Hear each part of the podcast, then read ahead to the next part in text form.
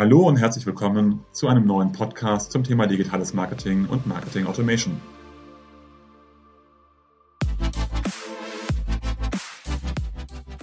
Mein Name ist Jörg Reinhardt, promovierter Physiker, dreifacher Familienvater und Gründer der Centelli Consulting Group, einer führenden Unternehmensberatung rund um digitales Marketing und digitales Kundenmanagement.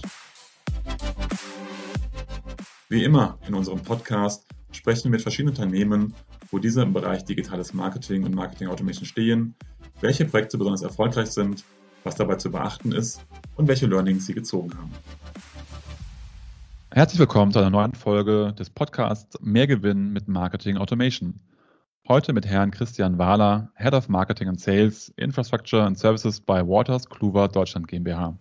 Hallo, Herr Wahler. Grüße, hallo.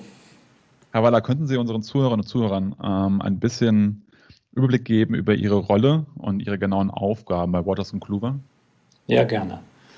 Ähm, ich bin seit circa 20 Jahren jetzt im Job, vornehmlich äh, in Marketing- und Sales geprägten Positionen, in verschiedenen ja, verlagsgeprägten Unternehmen oder auch Verlagen und da ähm, ja, als Vertriebsleiter, Marketingleiter, Verlagsleiter, äh, und ähnliches tätig gewesen. Schwerpunkte waren zumeist, ähm, weil ganze Verlagsbranche im Wandel, die Neuausrichtung von Marketing- und Vertriebsorganisationen und dabei auch die Implementierung von Marketing-Sales unterstützenden Systemen, beispielsweise Online-Shops, Websites, äh, aber auch, und darum geht es ja hier, CRM-Systeme, Marketing-Automation-Systeme.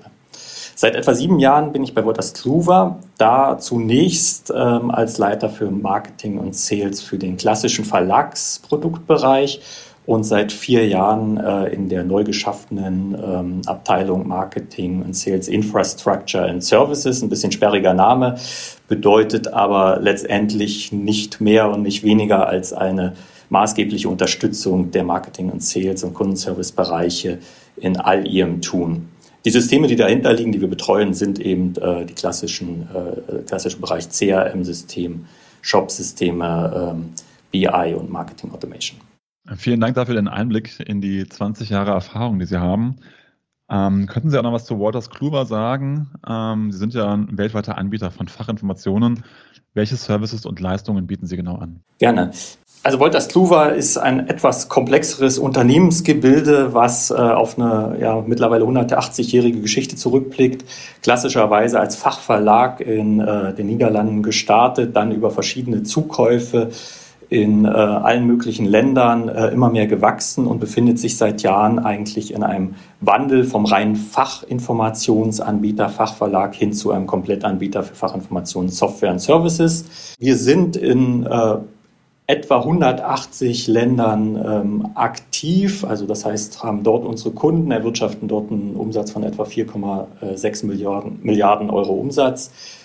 Und ähm, was das Interessante dabei ist, weil wir jetzt auch über Verlage reden, äh, 88 Prozent des Umsatzes sind äh, derzeit äh, schon mit digitalen Produkten gemacht. Das heißt, der eigentliche Begrifflichkeit Verlag trifft es nicht mehr so ganz. Ähm, insgesamt arbeiten bei Wolters Kluwer 19.000 Mitarbeiter, davon in Deutschland 1.200. Und in Deutschland reden wir über eine ganz besondere ähm, Division.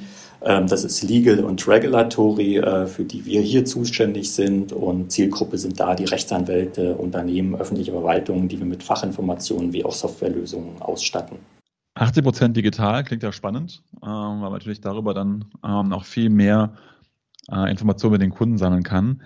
Wie ist denn die Strategie von Waters und Kluwer, äh, was das Thema CRM und Kundenmanagement angeht, gewesen, beziehungsweise wird es die nächsten Jahre sein? Ja, das Spannende ist, äh, wenn man das reine Thema CRM und so sind wir auch eine ganze Zeit lang unterwegs gewesen, sieht und als singuläres System sieht, äh, dann bringt einen das nur begrenzt weiter. Das heißt, was wir ähm, in den letzten Jahren versucht haben, in den Fokus zu nehmen, ist das Zusammenspiel letztendlich von ähm, ja, fünf Dimensionen, will ich mal sagen.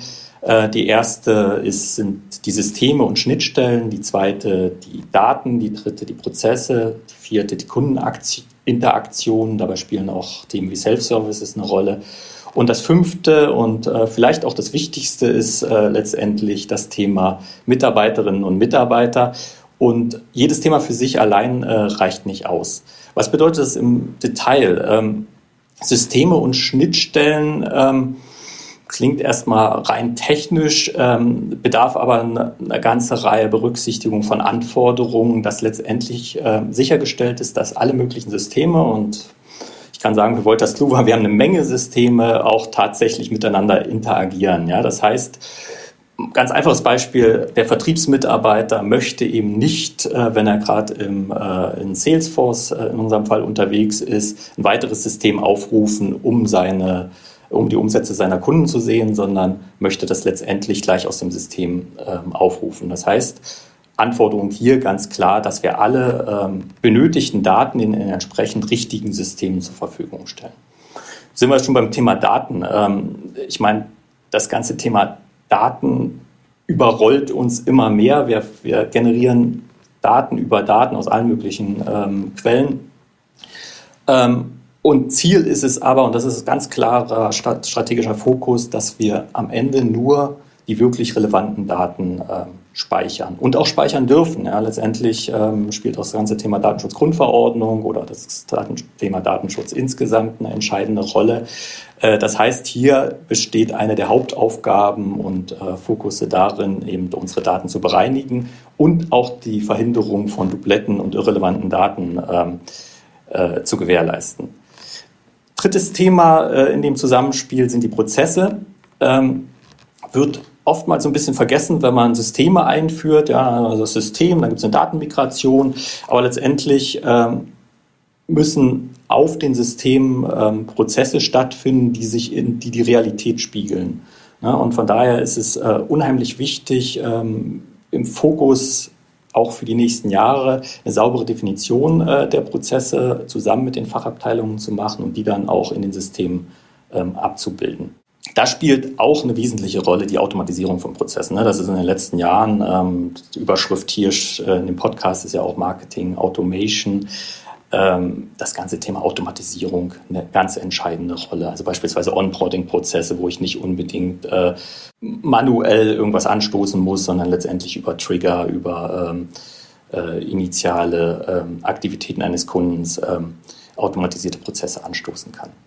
Viertes Thema in dem Zusammenspiel sind die Kundeninteraktionen. Ja, die waren in der Vergangenheit, gerade in der Verlagsbranche, ja eher so rudimentär, mal über Anrufe über den Customer Service oder eben äh, auch die Vertriebsaktivitäten. Wir kommen aber immer mehr in eine Situation, dass der Kunde auch über verschiedene andere Systeme mit uns interagiert. Ja, das sind so Self-Service-Themen auf der einen Seite, also er schaut, äh, was hat er denn an Produkten abonniert.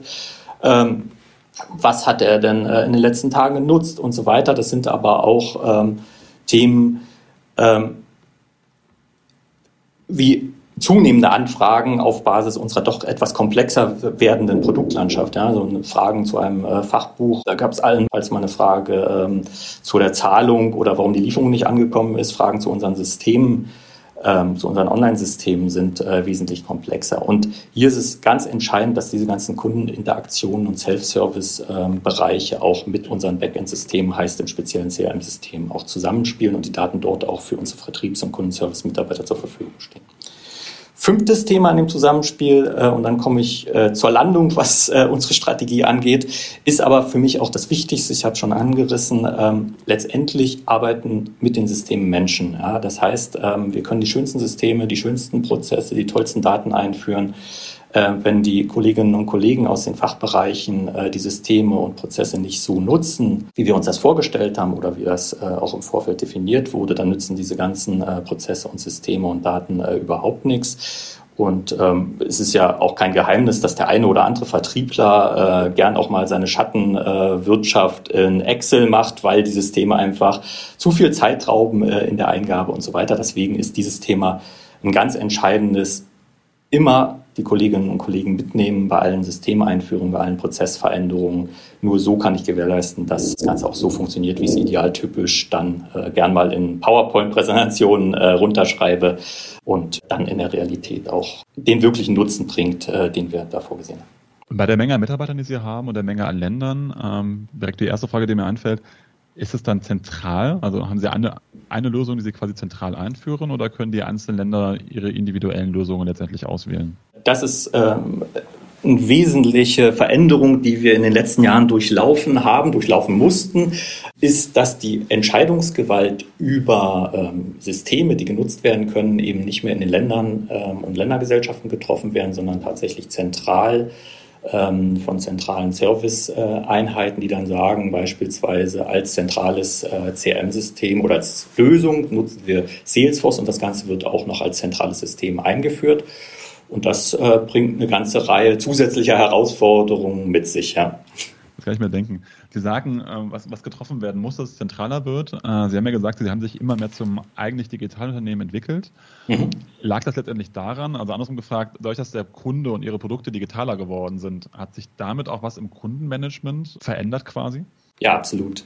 Ähm, wie ich schon angerissen habe, äh, der klassische Verlag, so wie man sich vorstellt, vertreibt seine Produkte ähm, auch als, als äh, sogenannte Einzelverkäufe, Bücher, gerne über den Buchhandel, auch mal einen Webshop äh, gab es da. Kundenkontakte hat man nur von Zeit zu Zeit gehabt, äh, wenn es äh, um Rechnungsstellungsfragen, Zahlfragen oder ähnliches geht oder die Lieferung ist nicht angekommen. Das hat sich wirklich dramatisch verändert in den letzten Jahren.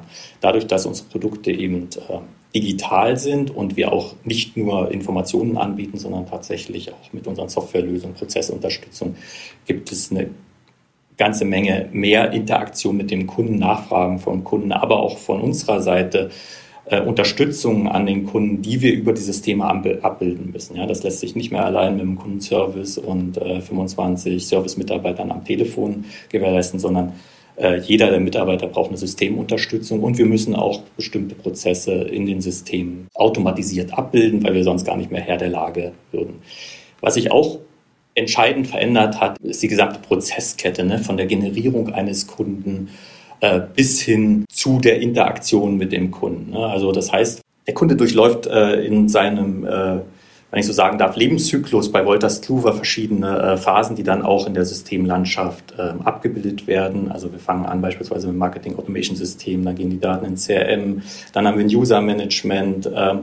Äh, dann wird natürlich auch ein Auftrag im ERP angelegt. Es gibt eine Kundenzufriedenheitsbefragung. Es gibt den Self-Service, wo Kundenanfragen aufkommen. Und diese ganzen verschiedenen Datenquellen und Touchpoints äh, müssen orchestriert werden und ähm, das muss letztendlich durch die Prozesse, Schnittstellen und Systeme sauber abgebildet werden, äh, damit sich ein Mitarbeiter und eine Mitarbeiterin in unseren Service- oder Vertriebsabteilungen da auch nicht verhaspelt und ähm, jederzeit über alles, was den Kunden betrifft, informiert ist. Ne? Nichts ist peinlicher, als dass der Kunde eine Kundenanfrage geschickt hat ähm, und der Vertriebler ruft einen halben Tag später an äh, und weiß davon nichts. Jetzt haben Sie gut beschrieben, wie zum einen natürlich die Kunden und Produkte digitaler geworden sind, als aber auch, wie Sie intern dann quasi sich selber digitalisiert haben.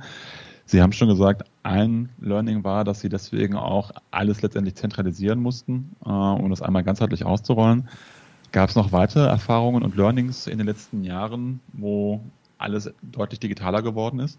Ja, letzt, letztendlich ähm, laufen sämtliche Kommunikation oder nahezu alle Kommunikationen auf elektronischem Weg. Das heißt, ähm, was bringt es mit sich? Es bringt eine ganze Menge Daten mit. Ne? Während ich einen Brief ähm, habe ich in den Leitsordner abgeheftet. Äh, wenn jetzt eine E-Mail kommt, dann werden eine ganze Reihe Datensätze äh, erzeugt die ich verwalten muss. Ne? Und äh, diese Datenmengen, die stellen uns wirklich vor enorme Herausforderungen, dort äh, zu filtern und die richtigen Daten bereitzustellen. um letztendlich auch nicht in der Datenflut unterzugehen. Also dieser 360-Grad-View auf den Kunden und vollkommene Transparenz ist so lange schön, solange ich die Daten noch verarbeiten kann. Also heißt, für den Menschen verarbeitbar ist. Der Customer Service Mitarbeiter guckt halt drauf und will auf einen Blick äh, die wesentlichen Informationen sehen. Und das ist wirklich eine der wesentlichen Herausforderungen der ganzen Elektronisierung des Datenverkehrs, dass wir Unmengen Daten, also selbst in unserem B2B-Geschäft, äh, was ja gar nicht vergleichbar oder nicht annähernd vergleichbar ist mit B2C-Anbietern, die ja noch mehr viel mehr Daten haben. Aber selbst in unserem Geschäftsfeld ist es so, dass wir mit Datenmengen agieren müssen, ähm, die Wahnsinn sind und die wirklich besondere Herausforderungen dahingehend stellen, äh, auch die relevanten Daten von den irrelevanten Daten, die Dubletten von den echten Daten äh, und so weiter zu unterscheiden und dann äh, in die richtigen Kanäle zu schieben. Ich finde das spannend, weil ähm, wenn man ihren, ihre Jobbeschreibung sozusagen hört, dann denkt man, es geht letztendlich um ähm, natürlich operative CM-Systeme hinten dran. Ähm, dem jetzt schon mehrmals gesagt, dass das Thema Daten so unglaublich wichtig ist und äh, vor allem auch das Thema Smart Data, dass sie eigentlich nur die relevanten Informationen speichern wollen, die sie auch nachher wirklich brauchen. Ähm, wie bewerkstelligen Sie das, wenn Sie sagen, Sie haben eigentlich relativ viele Touchpoints oder Informationspunkte, wo Sie über den Kunden Daten sammeln? Wie schaffen Sie es bei der Menge an, an Mitarbeitern und Ländern dann auch dafür Sorge zu tragen, dass Sie eben ähm, die relevanten Informationen herausfiltern und an die Servicekollegen weitergeben? Ja, also wir standen zunächst mal vor der Herausforderung, überhaupt mal die Stammdaten äh, übereinander zu kriegen. Ja? Also bevor wir überhaupt darüber nachdenken konnten, ähm, wie kriegen wir denn diese ganzen Kommunikationsinformationen äh, äh, übereinander, mussten wir erstmal gewährleisten, dass Account A und Account B die eine und dieselbe Firma sind, zu einem Account zusammengefasst sind, werden. Und wir haben das ähm, nach langem Hin und Her darüber bewerkstelligt, dass wir gesagt haben, wir brauchen eine Art äh, Synchronisationsschnittstelle, wir nennen das Master Data Management System, äh, was letztendlich die Daten, ähm, die aus den verschiedenen Systemen und Quellen kommen, erstmal übereinander bringt und äh, entscheidet durch eine halbwegs äh, intelligent, also ich würde jetzt äh, nicht sagen, dass das eine künstliche Intelligenz ist, aber es sind schon Algorithmen, die wir dem System nach und nach beibringen, äh, diese Daten übereinander bringt und wir dann erstmal die Voraussetzungen schaffen, dass wir einen Account oder eine, einen, einen Kontakt, äh, der über eine Quelle hereinkommt, auf den richtigen Datensatz matchen und dann die Informationen auf Basis von äh, Merkmalen dann auch in das richtige System und dann auch den richtigen Mitarbeitern äh, zur Verfügung stellen. Ähm, das ist tatsächlich aber eine der größten Herausforderungen. Also ein, ein, eine Anekdote oder ein Beispiel ist einfach, Sie glauben gar nicht oder Sie wissen es wahrscheinlich auch, vielleicht machen Sie es auch selbst, wie viele E-Mail-Adressen ein Kontakt haben kann. Ja, also da wird teilweise eine E-Mail-Adresse für die Registrierung in einem System A äh, generiert, was ich bei Google oder äh, GMX und für ein System B eine ganz andere E-Mail-Adresse. Ja, und jetzt kann man immer sagen, E-Mail-Adresse ist der beste Match. Ähm, wir haben die Erfahrung gemacht, dass das grundsätzlich stimmt, solange der Kunde eine E-Mail-Adresse verwendet. Aber das tut halt äh, nicht immer und von daher müssen wir alternative Wege oder mussten alternative Wege finden, wie wir Daten übereinander kriegen. Und das ist tatsächlich die allergrößte Herausforderung. Ähm, und alles andere lässt sich dann relativ einfach über Regelwerke gewährleisten.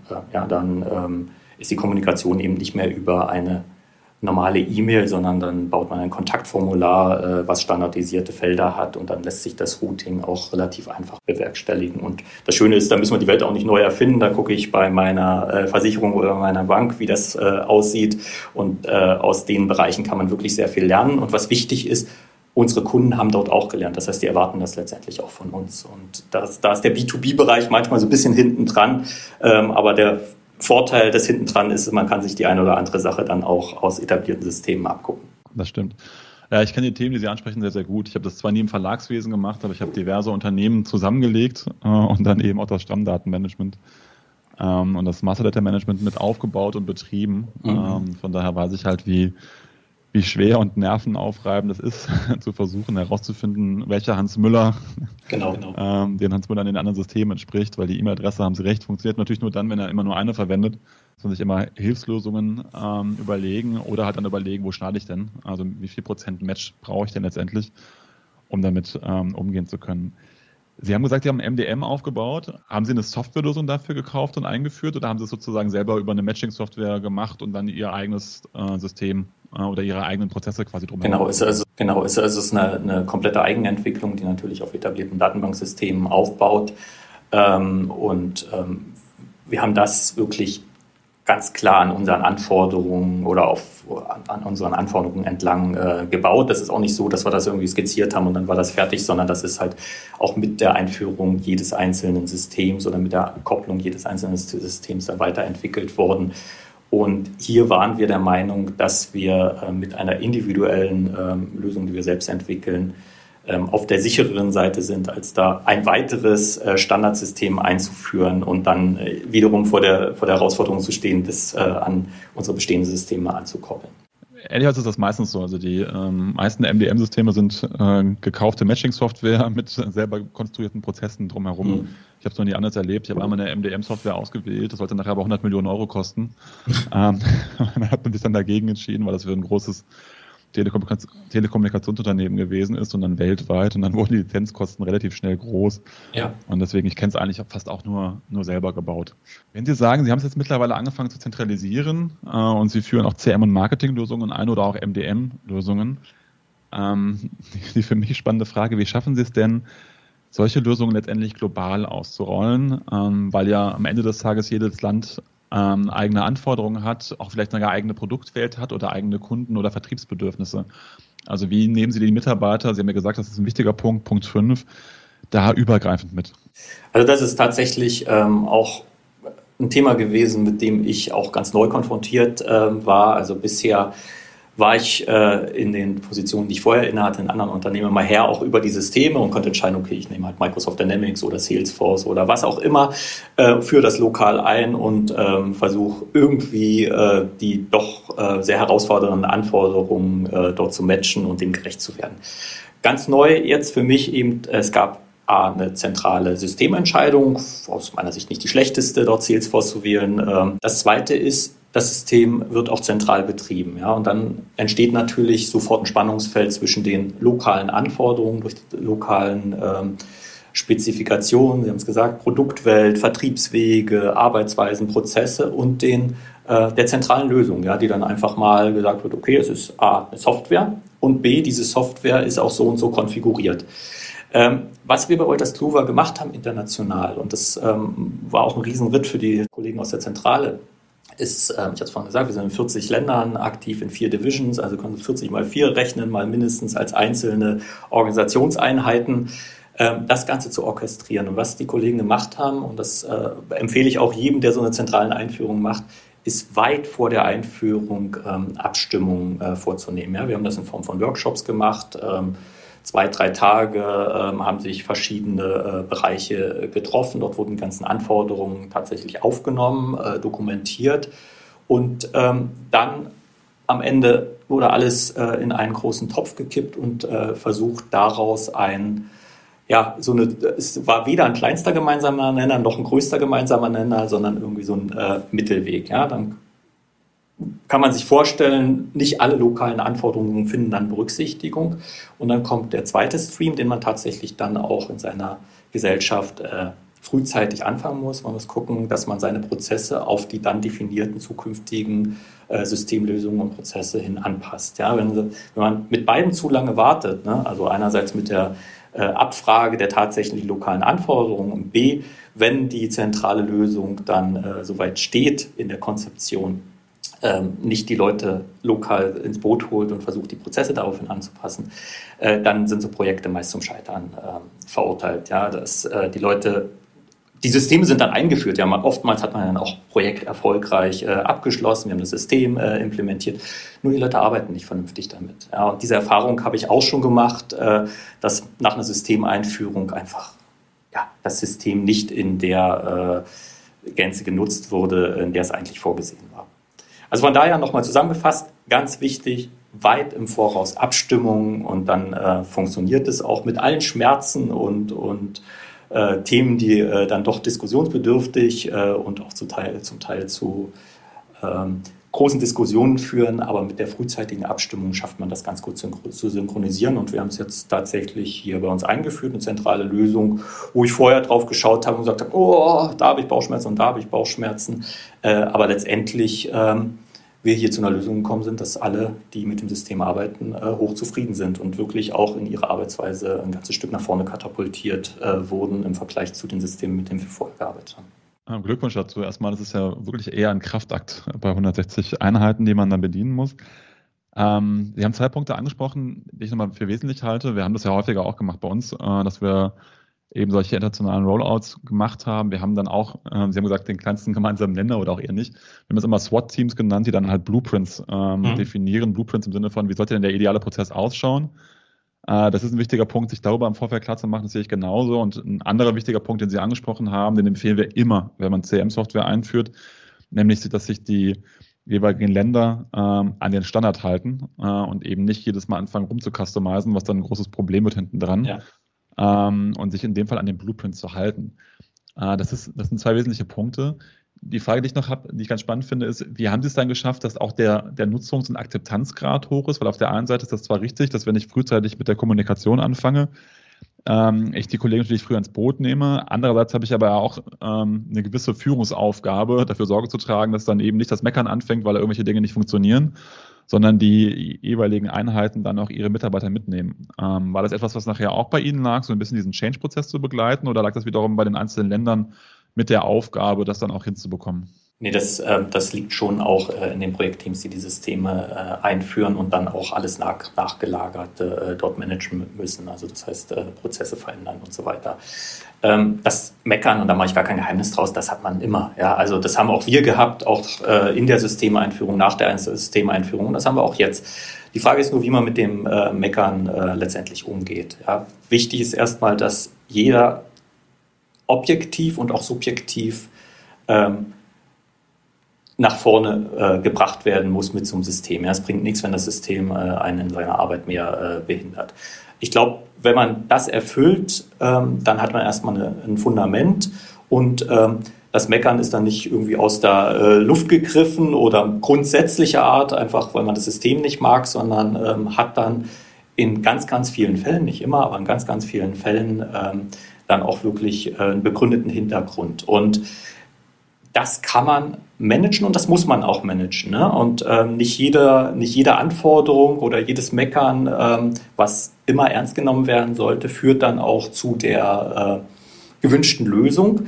Aber wichtig ist, dass der Mitarbeiter gehört, worden, äh, gehört wurde oder die Abteilung gehört wurde. Und deswegen ist uns ganz wichtig, dass wir die frühzeitig, also Repräsentanten, äh, kann sich jetzt nicht vorstellen, dass wir hier 50 Vertriebsmitarbeiter jeweils im Workshop hatten, aber Repräsentanten drin hatten, die dann äh, die entsprechenden Anforderungen vorgetragen haben und wir dann auch äh, mit Begründung bestimmte Themen auch vom Tisch befähigt haben und gesagt haben, das geht nicht, das ist nicht im Standardprozess oder auch andere Sachen aufgenommen haben. Und durch diese Interaktion schafft man wirklich, und ich war auch ähm, positiv überrascht, eine sehr, sehr hohe Akzeptanz eines äh, neu eingeführten Systems.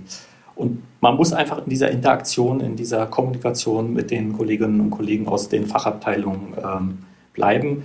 Ähm, ansonsten scheitert so ein Projekt im Vorrein und ähm, sind komplett recht, wenn dann äh, die ganze Zeit nur äh, in also meistens ja hinter verschlossener Tür gemeckert wird, was für ein Murks da die Zentrale wieder eingeführt hat und so weiter, dann wird das System auch nicht äh, in, dem, in der Form genutzt werden, äh, in der es vorgesehen ist. Ähm, das war ja letztendlich eine Einführung unter, ich würde mal sagen, erschwerten Bedingungen. Äh, was, Sie, was Sie beschrieben haben, finde ich sehr gut. Natürlich äh, hinsichtlich dessen, dass man immer davon ausgegangen ist, dass quasi die Zentrale entscheidet.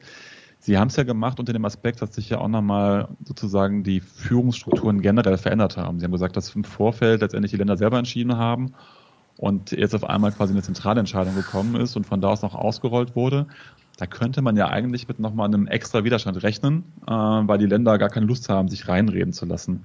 War das auch ein Thema bei Ihnen? Und wenn ja, wie sind Sie das angegangen? Ja, der Widerstand ist da, der war auch natürlich bei mir da. Ne? Also es, ähm, wer lässt sich gern äh, sozusagen in sein Handwerk ähm, schauen oder da rein äh, arbeiten, wenn man der Meinung ist, ähm, das war ich auch, dass wir für uns hier ähm, eine Situation geschaffen haben und perspektivisch auch schaffen konnten, wo wir mit unserer eigenen Systemlandschaft wirklich äh, das Unternehmen Woltersloher Deutschland äh, deutlich nach vorne äh, gebracht hätten. Ja, von daher war es erstmal natürlich ein Wermutstropfen zu hören, naja, die Entscheidung trefft ihr mal nicht selbst, sondern wir haben eine zentrale Entscheidung. Das ist das eine. Gut, das war die Softwarelösung. Das zweite ist, das System wird auch noch zentral betrieben. So, da ich meine, das muss man äh, am Ende managen. Ähm, die Entscheidung, sowas zentral zu betreiben in so einem äh, großen Konzern, wie wir es sind, ist komplett nachvollziehbar. Ne? Wenn jedes, jede Ländergesellschaft sein eigenes CRM-System kauft, äh, dann wird es nicht funktionieren. Was wir aus diesen zentralen, ähm, aus dieser zentralen Installation und Bereitstellung des Systems wirklich an Nutzen herausgeholt haben, hat am Ende aber auch diese, diesen zuerst Frust äh, auch mehr als aufgewogen. Ne? Also wir, uns wurden halt auch Lösungen bereitgestellt, die wir als Einzelunternehmen oder als Ländergesellschaft gar nicht in der Lage gewesen wären zu finanzieren. Ja, wir haben Entwicklungskapazitäten gehabt, die wir nicht gehabt hätten als äh, Land. Wir haben äh, übergreifende Prozesse, auch länderübergreifende Prozesse, die wir in so einem System haben. Ja, also wenn wir einen Kunden gemeinsam mit Italien bearbeiten ähm, wollen, dann schauen wir aufs gleiche System ja, und müssen uns nicht per E-Mail oder Excel-Listen oder sonst wie austauschen. Also von daher ähm, war das auch ein Lernprozess für mich zu sagen, okay, das ist zwar schön, alles in einer Hand zu haben und auch sozusagen die volle Steuerungsmöglichkeit zu haben, aber auf der anderen Seite gibt es auch eine ganze Reihe Vorteile und die muss man einfach, da muss man ganz offen sein, die muss man sehen. Ähm, wenn so eine Systeme zentral ausgerollt werden, ähm, dann hat man bestimmte Vorteile, die man als Ländergesellschaft eben nicht hat. Ich wiederhole, übergreifende Blick auf Kunden, gemeinsame Bearbeitung von äh, Kunden, internationale, internationale Projekte, ähm, aber auch der schnöde Punkt Kapazitäten. Ja, Sie können sich vorstellen, eine weltweit eingeführte Salesforce-Lösung, da wird die ein oder andere, der ein oder andere Euro oder Dollar mehr ausgegeben werden können, als wenn ich das hier in Deutschland allein gemacht hätte. Danke dafür für diesen schönen Blick nochmal, ähm, warum es für viele Unternehmen auch lohnt. Ähm, haben Sie noch andere Learnings herausziehen können, ähm, auf was man achten sollte, wenn wir so einen globalen Rollout haben? Sie haben jetzt schon viele Dinge genannt. Fallen Ihnen noch andere Learnings ein oder Empfehlungen, ähm, die Sie Unternehmen mitgeben würden, die halt global CRM-Lösungen oder auch äh, MDM-Lösungen ausrollen würden? Sie hat es ja von auch gesagt, ähm, man sollte sich möglichst am ähm, Standard äh, halten. Ja? Also je mehr, je mehr man sich an den Standard der äh, entsprechenden Lösung hält, und das Schöne ist ja, die Lösungen halten sich auch an den Standard, der allgemein äh, marktüblich ähm, oder in der, in der ähm, Wirtschaftswissenschaft ähm, äh, propagiert wird, umso einfacher wird es. Ne? Wenn alle sozusagen diesen Standard Sales Funnel durchlaufen, äh, der definiert ist, dann kann ich so ein System relativ einfügen, weil der Opportunity, Lead Opportunity Prozess überall gleich ist. Jetzt ist es aber auch so, das ist nicht überall gleich. Also wir haben auch gelernt, dass dieser Standardprozess oder dass wir als Voltas Tuva insgesamt auch als internationale Organisation in einigen Punkten von diesem Standardprozess abweichen. Das heißt, es ist wichtig, hier seinen eigenen Standard, aber Betonung liegt auf Standard, äh, zu entwickeln. Das haben wir gemacht.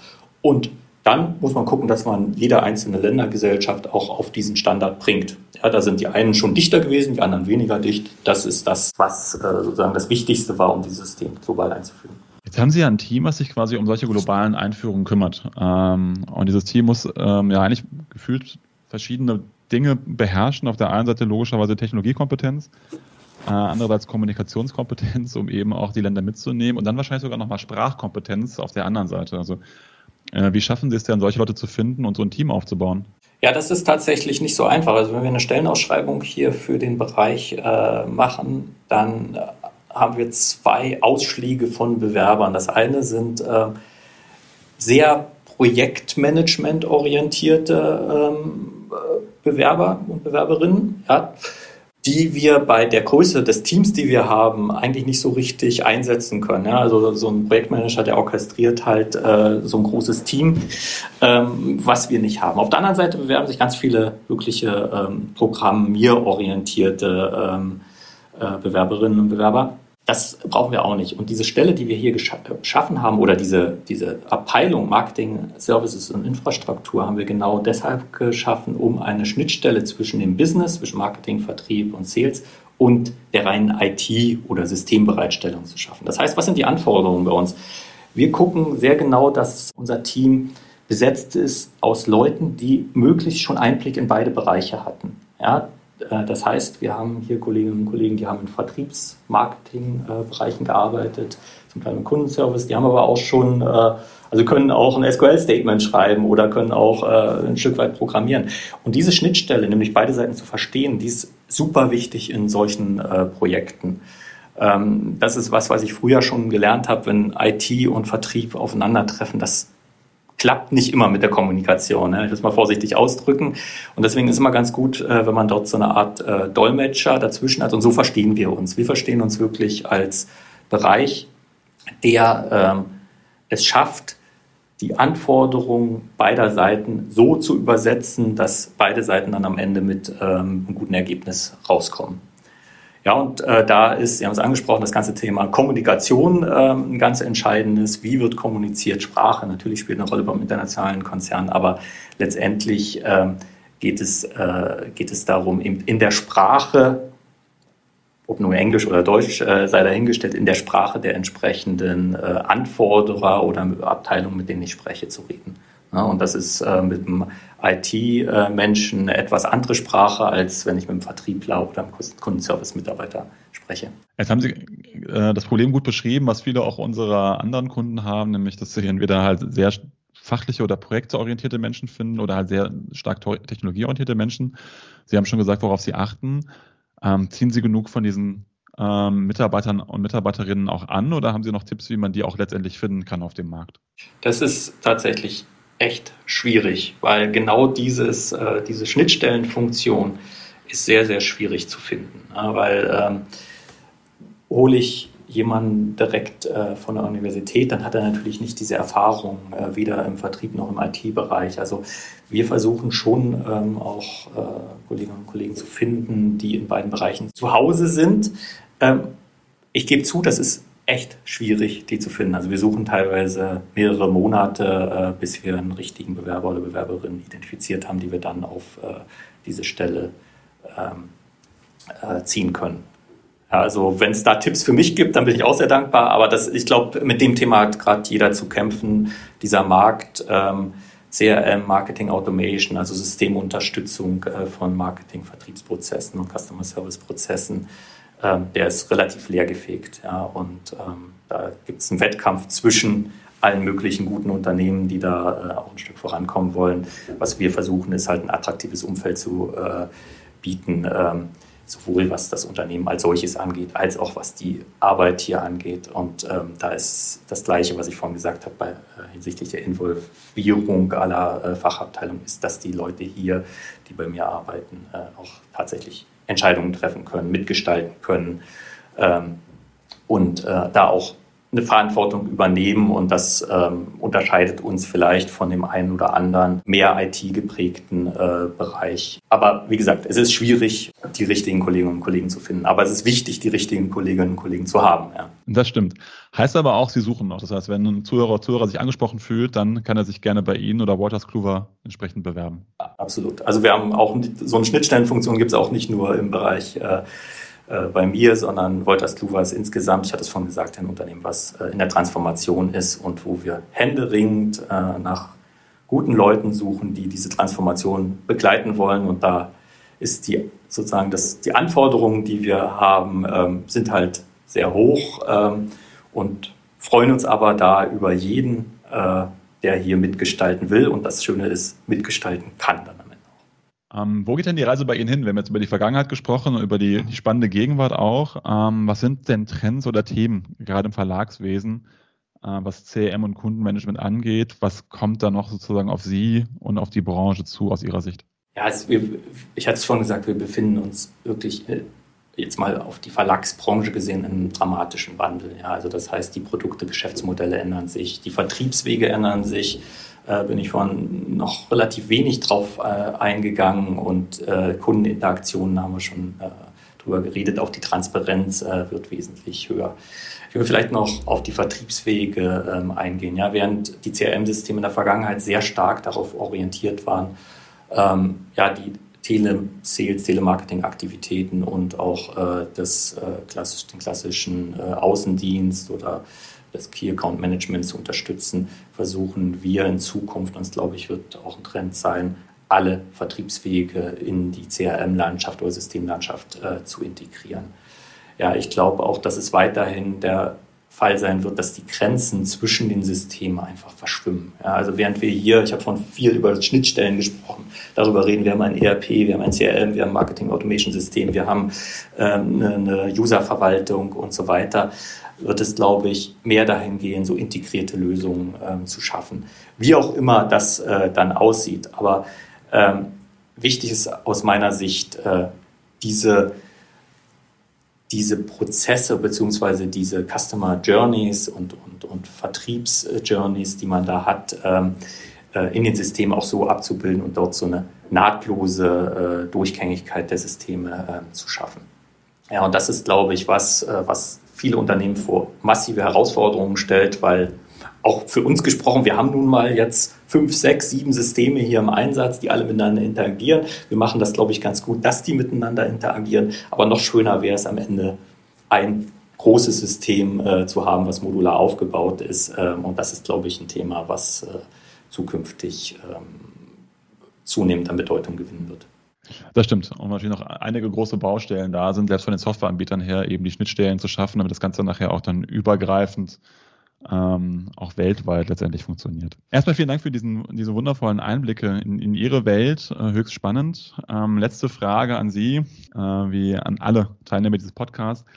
Welche Themen sind denn für Sie äh, persönlich so die nächsten zwei bis drei Jahre interessant und relevant? Sowohl seitens Waters und Kluber, seitens aber auch vielleicht dem, was Sie sozusagen in der, in der Digitalisierung äh, generell mitbekommen.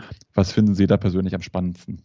Ich denke, ähm, wie sich das ganze Thema äh, Potenzialansprache, Kundenansprache in Zukunft gestalten äh, wird. Also wir haben jetzt so ein paar Trends, ähm, die zu, die zu beobachten sind. Das eine ist, äh, diese Massenkontaktierungen werden immer schwieriger. Also wir bauen, also selbst wir auch als Wolters Kluwer bauen noch sehr viel auf E-Mail-Marketing, E-Mail-Newsletter, ähm, nehmen aber auch zur Kenntnis, dass diese E-Mails immer weniger Beachtung finden, auch teilweise automatisiert aussortiert werden. Ne? Wir müssen uns einfach dem stellen, auch dass äh, die Systeme als solches, also ob das jetzt mein Apple iPhone ist oder äh, E-Mail-Programme ähm, per Einstellung Werbe-E-Mails aussortieren, das ist ein Thema, mit dem müssen wir uns beschäftigen. Auch das Thema Datenschutzgrundverordnung und äh, oder Datenschutz im Allgemeinen ähm, macht das ganze Thema E-Mail-Kommunikation nicht einfacher.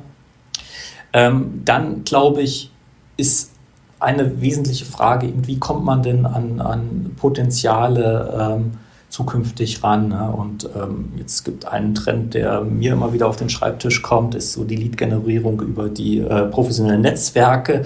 Ja, wenn ich in meinen eigenen Postfach bei LinkedIn gucke, dann muss ich sagen, naja, ob das jetzt wirklich äh, der äh, trendigste Weg ist, äh, der zum Erfolg führt, weiß ich nicht genau, weil letztendlich das auch schon wieder in Richtung Massenkontaktierungen geht, ja mit standardisierten Anfragen, auch unterstützt durch die äh, sozialen Netzwerke. Ähm, also von daher habe ich jetzt gesagt, was, wo ich glaube, dass zwei Trends sich irgendwann totlaufen werden, meine persönliche Meinung. Was ich glaube, ist, dass das ganze Thema Inbound-Marketing, das heißt äh, Angebote mit wirklichem Mehrwert äh, zu schaffen, ähm, und Kunden sich dann äh, darüber praktisch beim Unternehmen in Anführungsstrichen registrieren, wird zunehmend an Bedeutung gewinnen. Das heißt, der Kunde als solches sucht äh, nach einer Lösung auf ein Problem, was er hat und äh, idealerweise landet er dann bei dem äh, Lösungsanbieter. Ähm, da stehen wir wirklich auch noch am Anfang, auch bei Wolters Kluwer. Wir gehen da zwar mit großen Schritten voran, aber ist noch ein langer Weg. Ähm, ich glaube, das wird ähm, äh, zunehmend an Bedeutung gewinnen und ähm, ja, wenn man so will, der, der notwendige Trend der Zukunft sein. Das stimmt. Damit sage ich vielen Dank, Herr Wahler. Mir hat es viel Spaß gemacht. Ich finde das beeindruckend, mit welcher Gelassenheit Sie auch von Ihren Projekten erzählen, die mit Sicherheit nicht einfach gewesen sind, äh, das eben in so vielen Ländern auszurollen. Von daher vielen, vielen Dank und dann auf bald. Herzlichen Dank Ihnen auch und auf Wiedersehen.